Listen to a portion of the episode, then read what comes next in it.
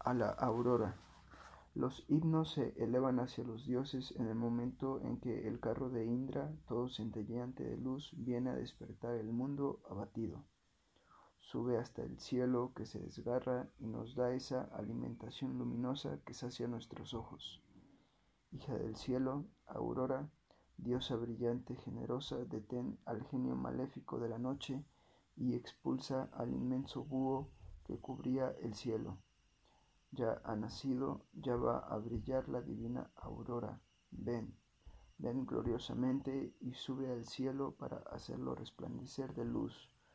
Eleva tu estandarte por encima de las montañas y ven en tu carro que arrastran vacas de color purpúreos. Los fulgores de la aurora se distinguen. Ella avanza por grados, ilumina lo que la rodea y da a todo tintas tornasoladas. Bella y benévola, sonríe. Hija del cielo, resplandece, como la bailarina descubre su seno, lo mismo que la vaca muestra sus fecundas mamas, y así como ésta da su leche, la aurora distribuye al mundo entero su luz. Vedla abriendo las puertas del cielo y coloreándose con los colores del sol, su amante. De igual modo que un profundo mar, así todo lo llena con su grandeza. Siguiendo los pasos de las auroras pasadas, eres la primogénita de las auroras eternas. Ven a reanimar todo lo que tenga vida, aurora. Ven a vivificar todo lo que está muerto, Madre de los dioses, puesto que contigo todos los dioses despiertan. Ojo de la tierra, porque sin ti el mundo sería ciego. Mensajera del sacrificio, noble aurora, brilla para nosotros, aprueba nuestros votos y esparce sobre nosotros tu luz. Aurora, bendice, iluminándolo con tus rayos, al padre de familia prosternado ante ti, rodeado de sus hijos. A Agni que Agni, brillando como el sol desde la mañana, reciba nuestras ofrendas.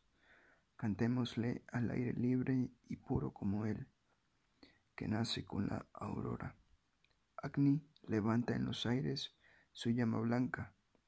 Él renace de su fuego, crece y devora las ramas que se le ofrecen. Oh Agni, tus llamas puras como tú se enlazan por todos lados se adhieren a la leña de la pira, la acarician y la devoran con su cortante diente. Como la correguela silbante del guerrero, ellas se apoderan irresistibles de las ramas que gimen. Oh Agni, tus rayos ardientes son como corceles libres, a los que ni el freno ni la vida retienen, y que devoran la hierba de la pradera. Tu fulgor te ha abierto los dominios terrestres. Golpea a tu enemigo y anonada al malvado. Dios sublime, dotado de fuerza insuperable, danos la abundancia. Yo he elevado mis lores a la altura de tu poder. Dame en cambio una considerable y feliz opulencia. A las ranas. Cuando las lluvias bienhechoras han refrescado la tierra, se oye el canto de las ranas. Cuando llega el otoño, se ven las ranas que corren para saciar su sed. Se sienten felices en la nueva estación y se visitan la una a la otra. Y saltando, brillante como las gotas de agua, la rana amarilla va a conversar con la rana verde.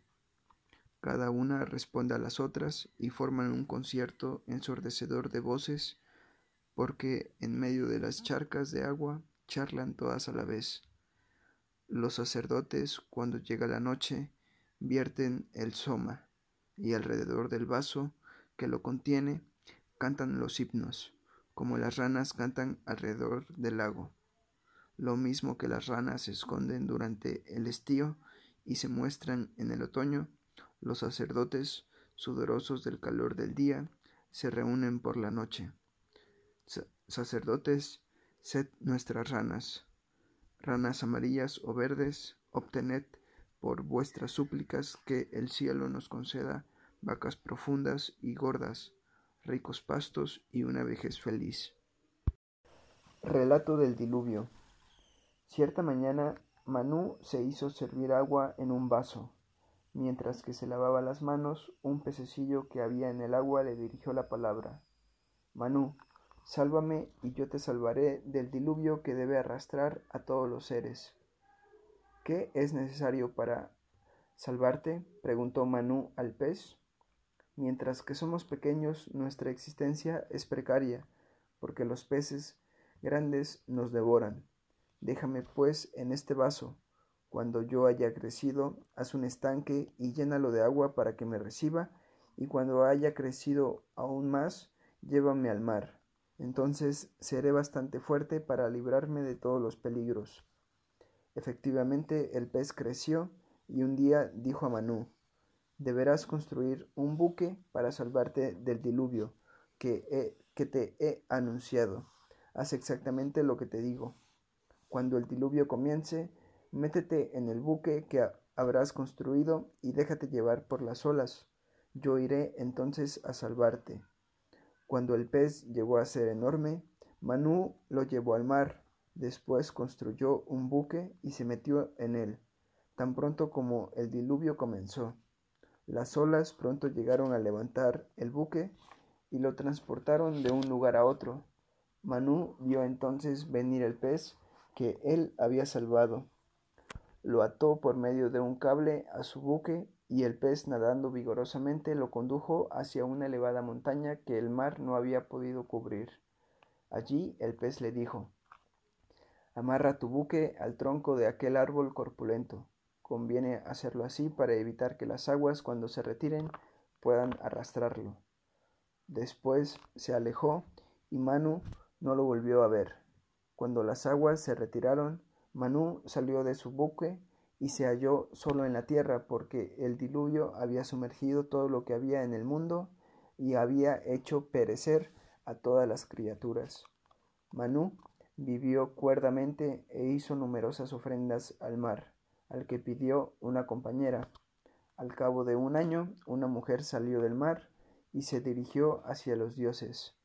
Estos le preguntaron quién era. Soy la hija de Manú, respondió, y a él pertenezco. Los dioses quisieron obligarla a permanecer con ellos, pero ella se negó y fue a buscar a Manú, el cual le preguntó quién era. Soy tu hija, le respondió. ¿Cómo puede ser mi hija? Las ofrendas que has dedicado al mar me han dado la vida, correspondiendo así a un voto que hiciste.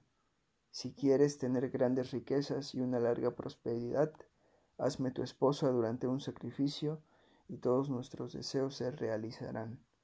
Manú celebró entonces un sacrificio y se unió a aquella mujer. Vivieron largos años y fueron padres de la raza llamada raza de Manú. En las playas. En las playas de todos los mundos se reúnen los niños. El cielo infinito se encalma sobre sus cabezas, el agua impaciente se alborota. En las playas de todos los mundos los niños se reúnen gritando y bailando, hacen casitas de arena y juegan con las conchas su barco es una hoja seca que botan sonriendo en la vasta profundidad. Los niños juegan en las playas de todos los mundos.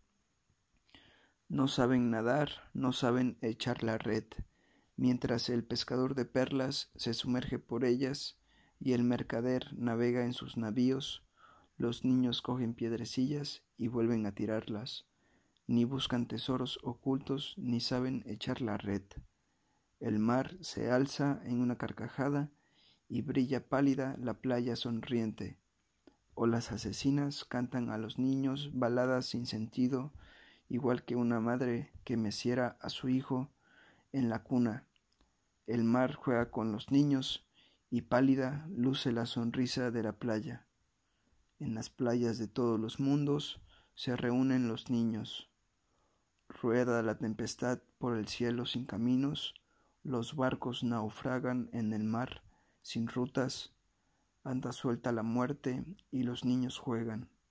En las playas de todos los mundos se reúnen en una gran fiesta todos los niños. El manantial. ¿Sabe alguien de dónde viene el sueño que pasa burlando por los ojos del niño? Sí, dicen que mora en la aldea de las hadas, que por la sombra de una floresta vagamente alumbrada de luciérnagas cuelgan dos tímidos capullos de encanto, de donde viene el sueño a besar los ojos del niño. ¿Sabe alguien de dónde viene la sonrisa que revuela por los labios del niño dormido? Sí, cuentan que en el ensueño de una mañana de otoño, fresca de rocío, el pálido rayo de la luna nueva, dorando el borde de una nube que se iba, hizo la sonrisa que vaga en los labios del niño dormido. ¿Sabe alguien en dónde estuvo escondida tanto tiempo la dulce y suave frescura que florece en las carnecitas del niño?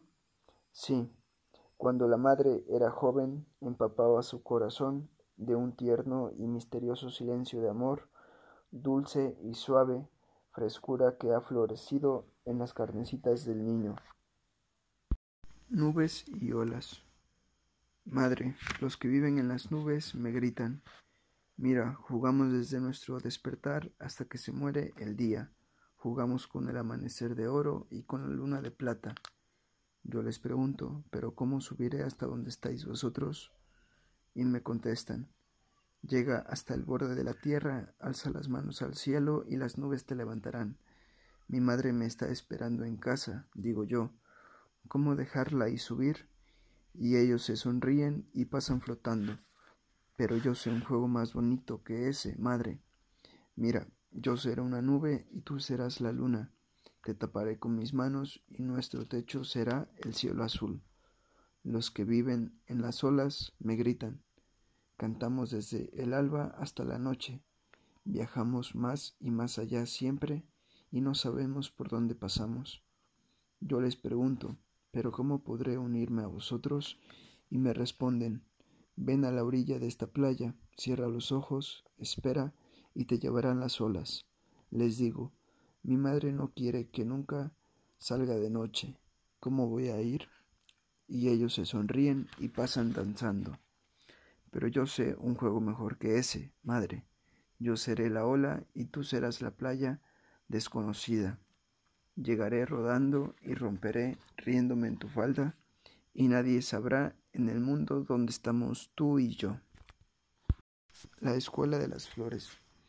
Cuando caen los aguaceros de junio y los negros nubarrones braman por el cielo y el viento mojado del este viene por el desierto a tocar la flauta en los bambús, las flores surgen sin que nadie sepa de dónde, en súbito tropel, y se ponen a bailar sobre la hierba locas de alegría.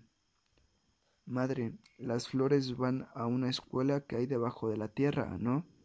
Allí, cerrada la puerta, estudiarán sus lecciones, y si quieren salir a jugar antes de la hora, su maestro las pondrá de rodillas en un rincón. Pero cuando llueve, qué día de fiesta para ellos. Las ramas se golpean ruidosamente en la arboleda, suspiran las hojas en el loco viento, las nubes de tormenta palmotean con sus manos gigantes y las flores niñas salen corriendo vestidas de rosa, de amarillo, de blanco. Madre, oye, las flores tienen su casa en el cielo, entre las estrellas, ¿sabes? Mira tú, si no, ¿cómo quieren subir? ¿A que no sabes tú por qué corren tanto? Yo sí lo sé, y sé a quién tienden sus brazos. Las flores tienen una madre como yo te tengo a ti, madre mía.